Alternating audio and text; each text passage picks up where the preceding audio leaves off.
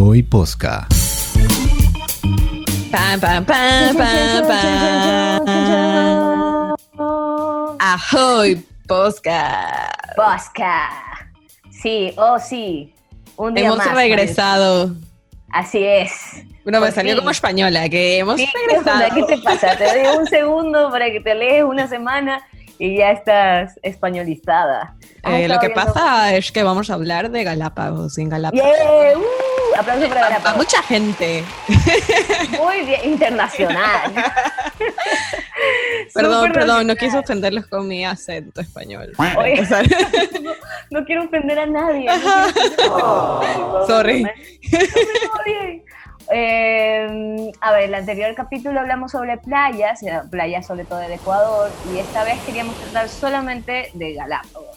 Así que vamos a comenzar con una historia chévere de Galápagos.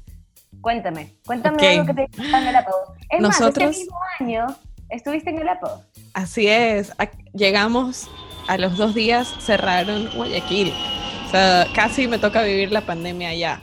Que si no pensara en el dinero, hubiera sido maravilloso. O sea, amo, ah, me quedé enamorada de Galápagos.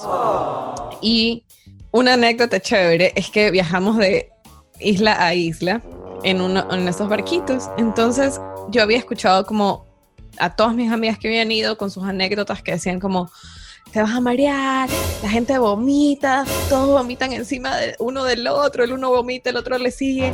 Y yo así como que estaba súper traumada, no sabía qué esperar, estaba así como, ay Dios mío. Entonces estaba Ese en, es el momento de cambiar de islas. ajá, estábamos en Santa Cruz y nos íbamos a Isabela. Ya. Entonces nos subí, o sea, como yo estaba como diciendo, ya, bueno, ya me tomé la pastilla, vamos, estábamos con nuestra, nuestra hija y, mi pareja. Y los manes estaban súper frescos y yo estaba así como, no, no quería comer el pan, no quería comer nada, porque no sabía qué esperar. Entonces después veo al frente mío, adelante mío, que habían como cinco chicos conversando, no, quiero decir guayacos, pero no, son, no eran guayacos, eran galapagueños. Eran así conversando de lo más frescos, o sea, sin preguntarse absolutamente de cómo será este viaje. Pero la otra gente le podías ver sus miradas como que nos va a deparar este viaje. Y estos manes así como súper relax y había un asiento y yo me senté como al lado de uno de ellos y yo así como que le miro y le digo como, oye, ¿y, ¿y cómo es esto? y él como, no, tranqui, todo va a estar bien, no te preocupes. Y yo como... Pero estuviste, eran estos barcos que tenían dos, dos pisos. Claro, pero arriba iba el capitán con dos o tres personas. Abajo íbamos. Igual los barcos son súper cómodos, los barquitos estos, o sea, porque no son barcos, pero tampoco son lanchas, no sé qué son. Pequeños barcos, Y- medianos barcos. A ver, tienes que sentarte atrás, como cerca del motor para que no te, no te dé como mareo, pero no tienes que estar al lado del motor porque te da todo el sol, tienes que ponerte bajo la sombra. Entonces es toda una logística Sí, no, así de como, ok, vamos a ver. Y había una señora que no estaba embarazada porque la man, o sea, se, o sea, se nota que hicieron plan entre todos para decir como que, oye, ya di tú que estás embarazada para, para que pases primero. Guayacos, así como que ya, para pasar nosotros primero. Capitán, ella está embarazada. Pasaron primero y nosotros así como, chuta, yo tengo una hija. Claro, ¿quién, ¿quién saca más? ¿Quién saca la peor condición? Y bueno, me subo y loca, me aferro al palo del barco durazo durante, no sé, 20 minutos. Y el chico con el que yo le había preguntado me mira y se caga de risa al verme, porque yo iba aferrada, ¿Pero qué le está rezándole a todos los dioses allá, allá, todo el mundo. Como, todo está bien. Mi hija, Ruca, mi pareja escuchando música.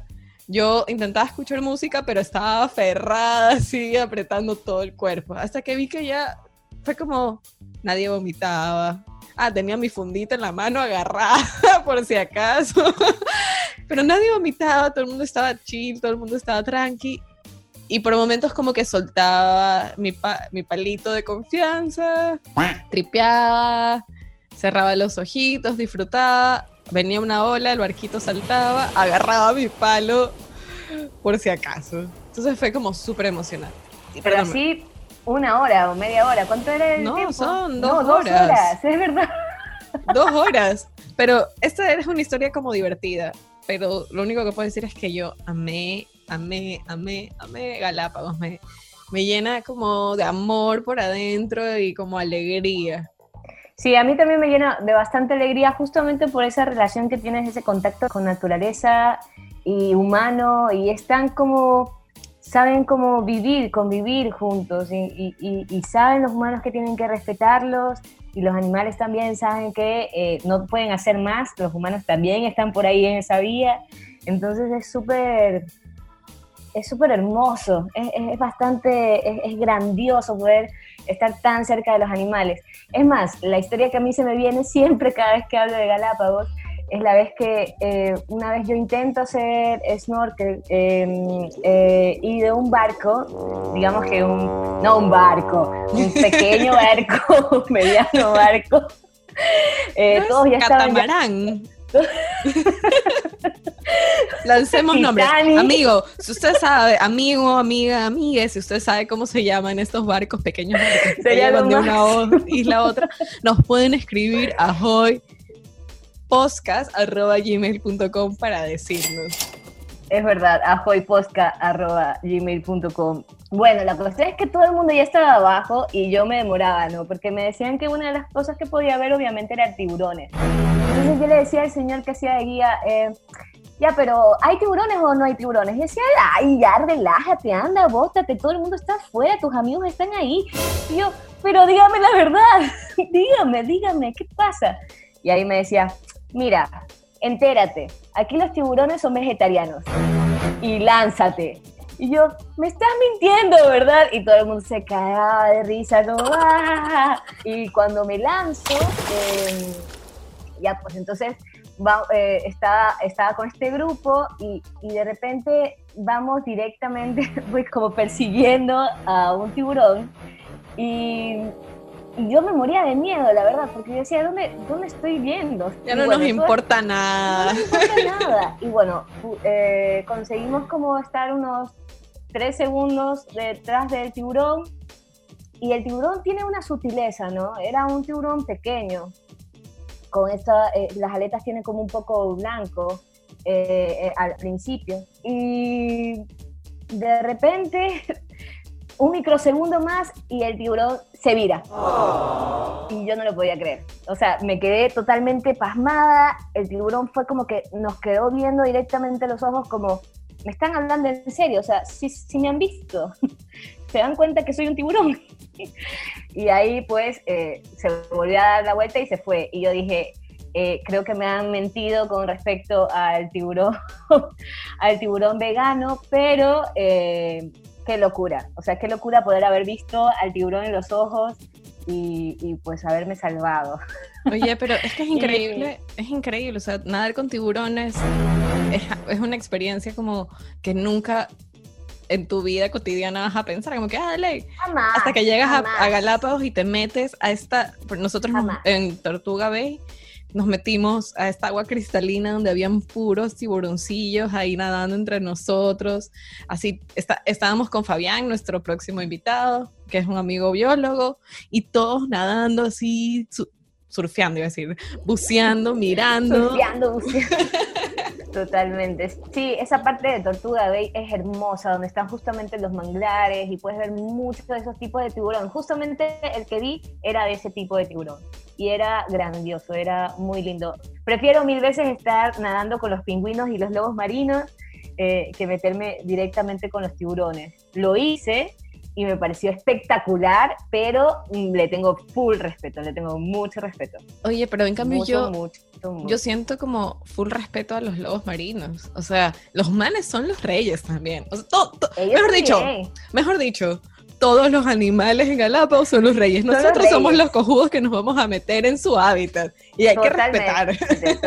totalmente. Es más, no sé si te diste cuenta, eh, en esto, justamente por este aislamiento y por toda esta cuarentena que hemos pasado, eh, algunos videos se hicieron virales y uno de los videos que se hicieron virales eh, eran los lobos marinos adueñándose de la calle, así como pandillas, entraban ya a, las plazas importantes, por ejemplo, no me acuerdo si era en Santa Cruz, pero bueno, iban y se tomaban completamente la calle y era suyo, o sea, ese era su territorio. ¿Y cuál es tu isla favorita? Sí, sí, mi isla favorita, Isabela. amo Isabela. Isabela me parece eh, que es espectacular porque tú apenas llegas y puedes comenzar a nadar y ser libre. O sea, puedes coger tus, tus gafas y sumergirte y ya eres parte de ese reino animal. Así que me parece muy lindo. ¿Cuál es el tuyo? Me quedo con Santa Cruz. Me quedo con Santa Cruz. Pero Santa Cruz solo conocí Isabel y Santa Cruz, pero me pareció genial. O sea, me enamoré de Santa Cruz, me enamoré. Santa Cruz, o sea, la parte de las grietas y Tortuga Bay también era muy genial. Además que estábamos en un hotel cerca de esta playita de la estación, que en serio era súper bonita, habían pececitos, Fabián buceó con un tiburón y me dijo, ven, ven, y yo así como, no, no. Claro. Es que es bastante, es que es difícil, es difícil. Así, como, todo bien, avancé como un rato nadando y de repente fue como, ¿qué estoy haciendo?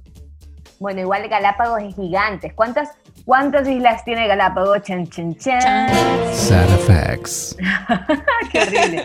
No, pero tiene 13 islas grandes y tiene 9 islas medianas y tiene un total de 107 islotes pequeños, que es hartísimo. O sea, por eso es que consideran a Galápagos la segunda reserva marina más grande del planeta.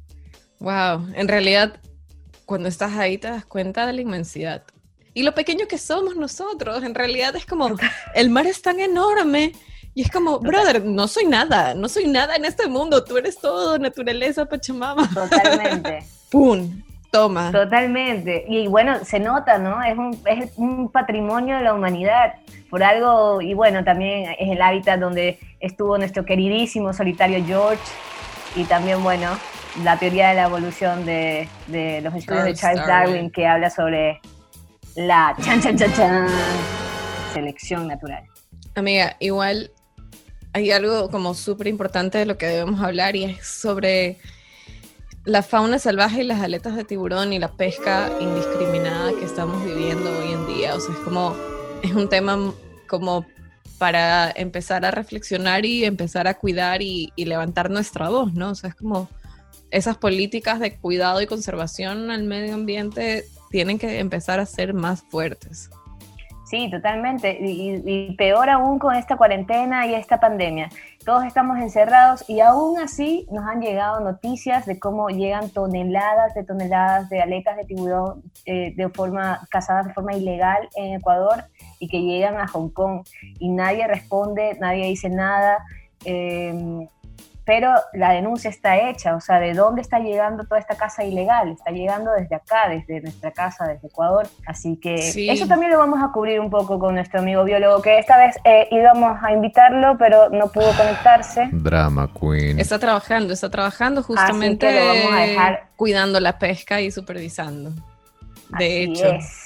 Así que le vamos a dedicar otro episodio directamente a justamente todo lo que tiene que ver nuestro amigo biólogo y sus cuidados de la naturaleza.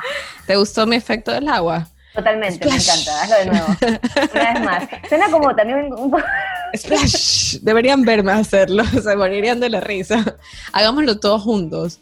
Amigos, amigas que están cocinando en este momento, cierren los ojos, hagan sus manos para arriba y solo dejen salir un mientras bajan sus manos.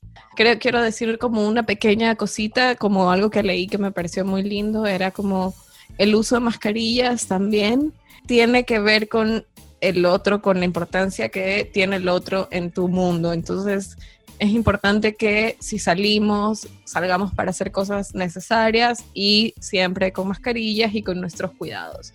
Eso es como la recomendación que les podemos dar desde Ahoy Podcast. Ahoy Podcast. Eh, ya no solamente es importar que a ti te puede enfermar este virus, sino que también al que tienes al lado y también un poco cuidar del otro, empatizar con este problema que nos está afectando a todos y de distinta manera. Así es, entonces con esto amigos, es un nuevo episodio que ha llegado a su fin de Ahoy Oscar. Pensé que iba a decir Galápagos. Si ven toda la sintonía en la que estamos nosotras. No, pero si no han visitado Galápagos y apenas hay una oportunidad y apenas podamos volver a viajar eh, en esta nueva realidad, eh, Galápagos siempre va a ser un punto muy especial y muy compartido. Y si no lo han visitado, háganlo, porque es hermoso. Ay, qué lindo.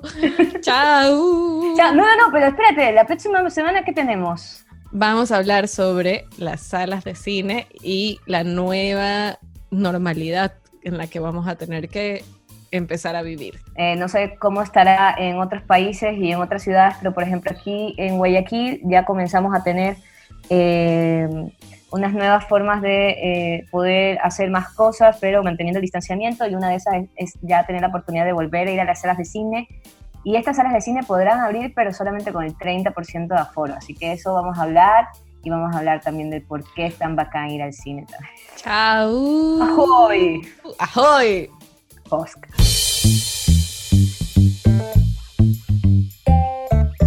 Ahoy Posca.